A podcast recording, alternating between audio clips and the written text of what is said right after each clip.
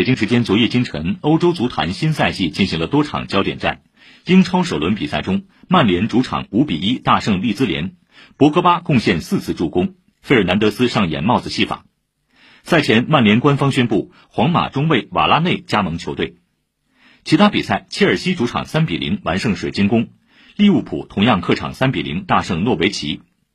西甲也展开首轮较量，皇家马德里客场四比一轻取阿拉维斯。